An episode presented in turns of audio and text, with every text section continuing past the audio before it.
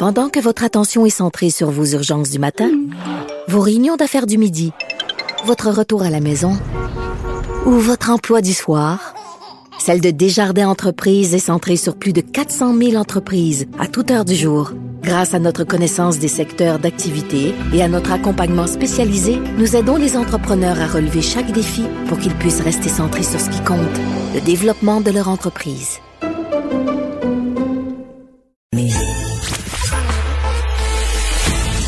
Préparez vos questions. Cube Radio vous offre les services juridiques d'avocats sans frais d'honoraires. Appelez ou textez. 187 Cube Radio. Cube Radio. 1877 827 2346. Euh, suite à la conférence de presse hier du euh, ministre Dubé, il était pas content de ce qui se passe. Euh, on sait, euh, j'en ai parlé beaucoup à l'émission. Les voyages dans le sud, euh, contradictoires. On se prive ici. On fait attention, les gens s'élèvent pas. par contre, les gens voyagent et ça, c'était le, travail du fédéral de, peut-être empêcher ça. Et euh, là, on veut gérer la crise. La loi permet beaucoup de choses. Si le fédéral collabore, il y a la loi sur la mise en quarantaine. On pourrait même faire, là je vais loin, on peut faire même une place pour accueillir euh, les, les, les, les, voyageurs, on pourrait les héberger. Mais non, on n'ira pas là, on n'ira pas d'un bracelet, bracelet électronique. On va les surveiller, on s'engage. Et euh, j'en avais parlé à l'émission, et le, gouvernement va dans ce sens-là, de, de tester les gens qui arrivent. Du moins, ça peut aider.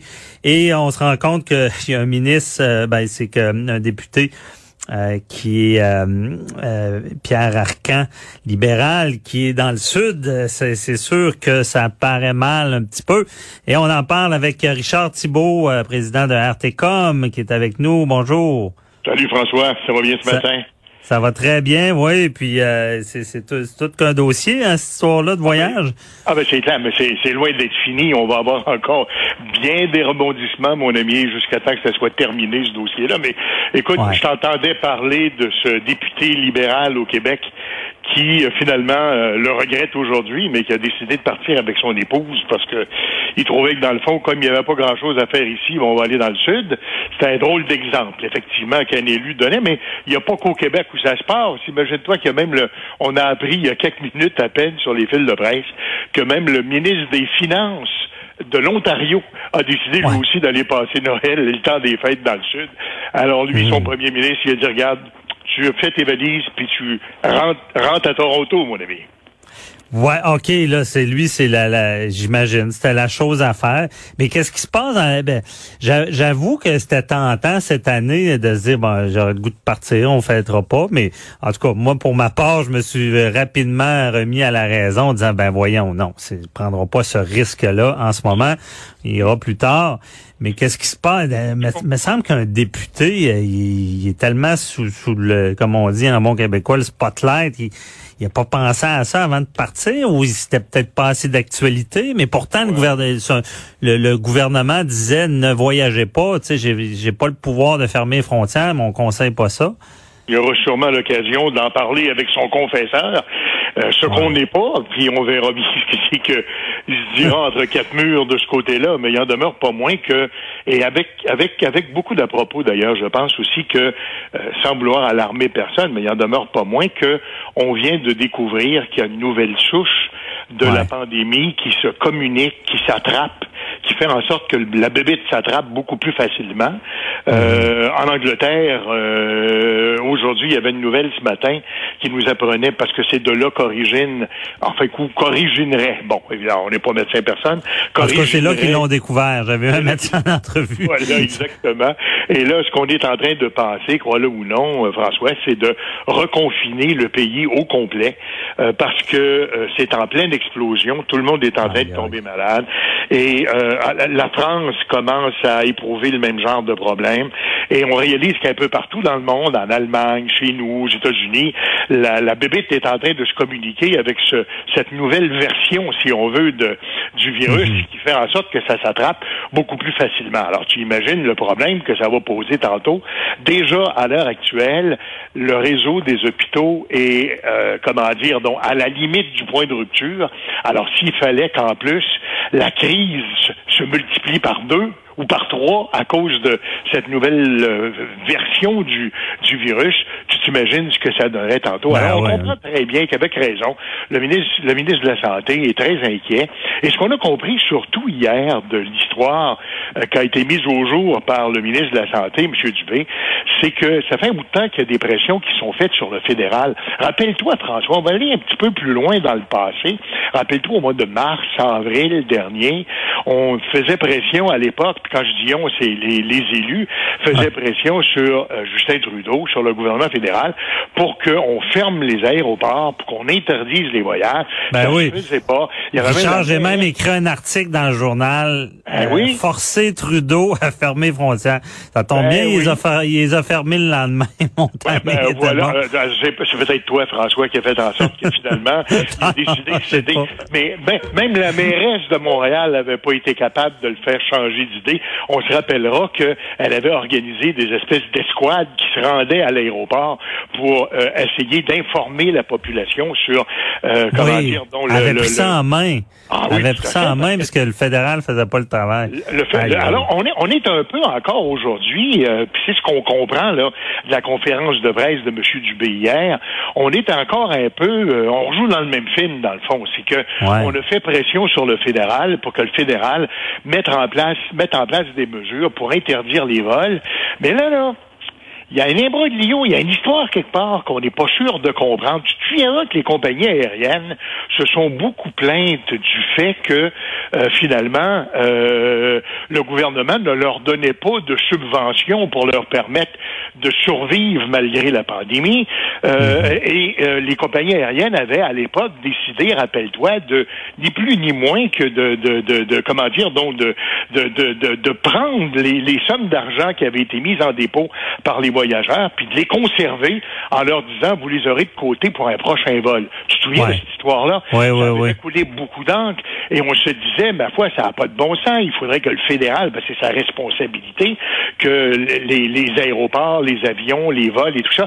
Alors donc, il faudrait que le fédéral, comment dire, saute les mains de les poches euh, et euh, négocie avec les compagnies aériennes pour qu'on rembourse les voyageurs.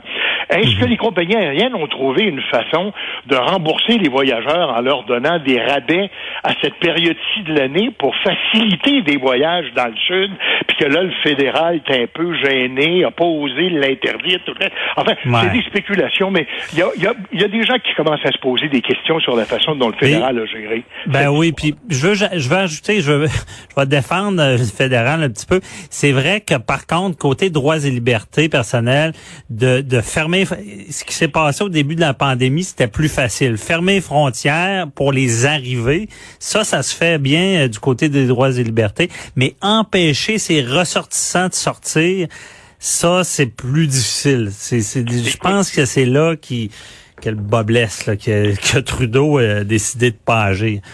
Sûrement Euh, qu'il y a des avocats qui ont dû plaider cette cause-là, mais il en demeure Ouais. pas moins que d'un strict point de vue de santé publique, la question qu'on peut se poser, puis avoir la réaction de la population, on est un peu scandalisé aussi. Puis c'est pas par jalousie, là, j'entends, j'entendais des gens qui débarquaient des avions, ah, vous étiez jaloux, puis Ah, moi, je suis jaloux, je l'avoue. Je suis jaloux.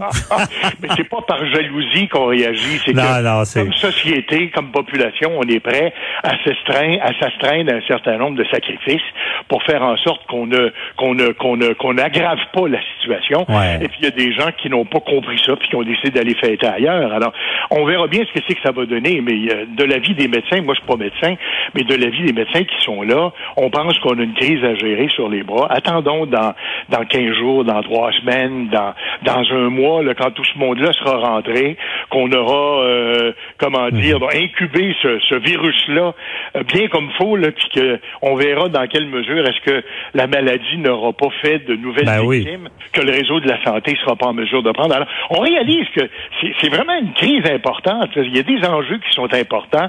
Et quand le ministre de la Santé dit, je vais exiger du gouvernement fédéral qu'il impose aux voyageurs qui arrivent de l'étranger de passer un test, donc de se présenter avec un test qu'ils ont fait à leur destination, là où ils sont en voyage à l'heure actuelle, et d'en faire un nouveau quand ils débarquent de l'avion, ben là, on réalise que dans le fond, on vient de se donner des mesures de contrôle pour être capable C'est une bonne- de, euh, C'est une bonne gestion de crise, ça. C'était la chose à faire. Du, oui. du moins savoir qui, qui est contaminé ou pas à l'arrivée. ben, écoute, ça, peut que- rassurer. Tu comprends qu'à partir de maintenant, la grande question qui va se poser, si on veut être capable justement de s'assurer que le réseau, euh, le réseau de la santé n'éclate pas, c'est d'être capable de contrôler l'éclosion puis le développement de la maladie. Je te rappelle qu'on avait tous accepté une espèce de, de confinement, en tout cas, c'est pas aussi strict Ouais. que celui qu'on a déjà connu, mais une espèce de confinement jusqu'au 11 janvier. Mais là, on réalise qu'avec la situation, qu'avec ce qui se développe, qu'avec ce qu'on anticipe, qu'avec l'arrivée du nouveau virus ou de la nouvelle forme de virus qui semble être plus contagieuse que la précédente, est-ce que vraiment on va pouvoir le 11 janvier, quand on va y arriver, euh, comment dire, lever, lever le confinement qu'on s'imposait tous pour reprendre un peu nos activités? Moi, c'est la crainte que j'ai. L'heure Ben oui, c'est la frustration qu'on a de, de est-ce que ça va venir des voyageurs, on ne sait pas trop. En passant aussi, je, je le dis, euh, on voyait dans la conférence de presse euh, Christian Dubé disant qu'il attendait des réponses du fédéral pour tester les gens à l'arrivée. Oui. Mais en passant, là, le Québec, avec les- la, la- la loi sur la santé publique puis euh, l'état d'urgence sanitaire, a ce pouvoir-là. là. Euh, le, le- le gouvernement Legault peut tester euh, les gens qui ont voyagé. C'est prévu dans la loi qu'on peut euh, tester des, des, des gens là, précisément pour de- certaines raisons. Ouais, c'est déjà une bonne nouvelle. Ce que j'ai bien compris euh, de la conférence de presse de, de Christian Dubé hier, c'est euh, le personnel qu'il faudra affecter à ces tâches-là. Ce qu'on Ouais. comprend, c'est que oui, il va falloir passer des tests, mais là, tu dis, déjà, mes hôpitaux sont presque au point de rupture. Déjà, j'ai pas assez de personnel pour m'occuper des gens qui sont malades dans les hôpitaux. Puis là, il va falloir que je dégage une partie de ces personnes, de ces, de ces personnes-là pour faire des tests sur ceux qui vont débarquer de l'aéroport. Alors, c'est un peu ça que, dans le fond, Dubé demande au fédéral. Est-ce que le gouvernement fédéral, non seulement va le faire, ce qu'il a le droit de faire, ou le Québec a le droit de faire, mais si le fédéral va affecter le personnel nécessaire pour qu'on soit capable de faire ces tests-là, parce que déjà au Québec, on commence à trouver que l'élastique commence à être tendu. Ben oui. Puis les tests, puis aussi, euh, ça semblait ressortir à la conférence de presse, qui va vérifier? Euh, si les gens respectent leur quarantaine. On semblait euh, vouloir, euh, c'est sûr que c'est plus facile si c'est le fédéral qui s'en occupe, euh, étant responsable des frontières, mais euh, ce que j'ai trouvé par- quand même intéressant, le ministre a dit, ben s'il s'en occupe pas, on, on va s'en occuper.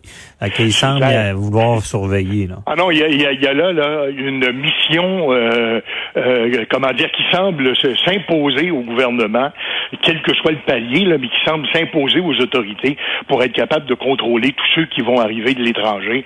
Dans quelle mesure est-ce qu'ils sont malades et ceux qui le sont, est-ce qu'ils vont respecter les normes de confinement qu'on se donne? Alors, euh, puis là, euh, à côté de ça, là, comme si c'était pas assez, ben je te rappelle qu'on a aussi euh, un questionnement qu'on est en train de se faire sur les vaccins, sur le nombre de vaccins, sur sa distribution, sur les sites où on va être capable de vacciner. On comprend qu'on a un réseau de- d'endroits où on pourrait aller se faire vacciner qu'on est en train de développer, mais il n'y a Ouais. pas assez de vaccins au moment où on se parle pour être capable d'assurer la distribution de ces, ces vaccins-là à la population. Ouais. Alors bon, écoute, ça fait des choses à gérer. Il y a des marrons. Ben oui, il y a de la gestion. Mais euh, Richard, on va s'en reparler plus tard, c'est sûr.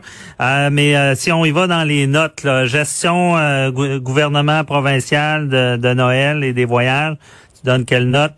Ah, écoute, moi je pense que euh, à l'heure actuelle, c'est un dossier, comment je te dirais bien, que subit le gouvernement du Québec. À tout ce dossier-là des voyages dont tu parles, c'est la responsabilité du gouvernement fédéral. Pour des raisons qui lui appartiennent, le gouvernement fédéral a décidé de ne pas être très sévère envers les voyageurs, puis de laisser à peu près tout le monde partir. Alors quand ils vont revenir, dans quel état ils seront, euh, ce que dit le gouvernement du Québec, c'est vous allez au moins nous aider à, ramasser les, les pots cassés.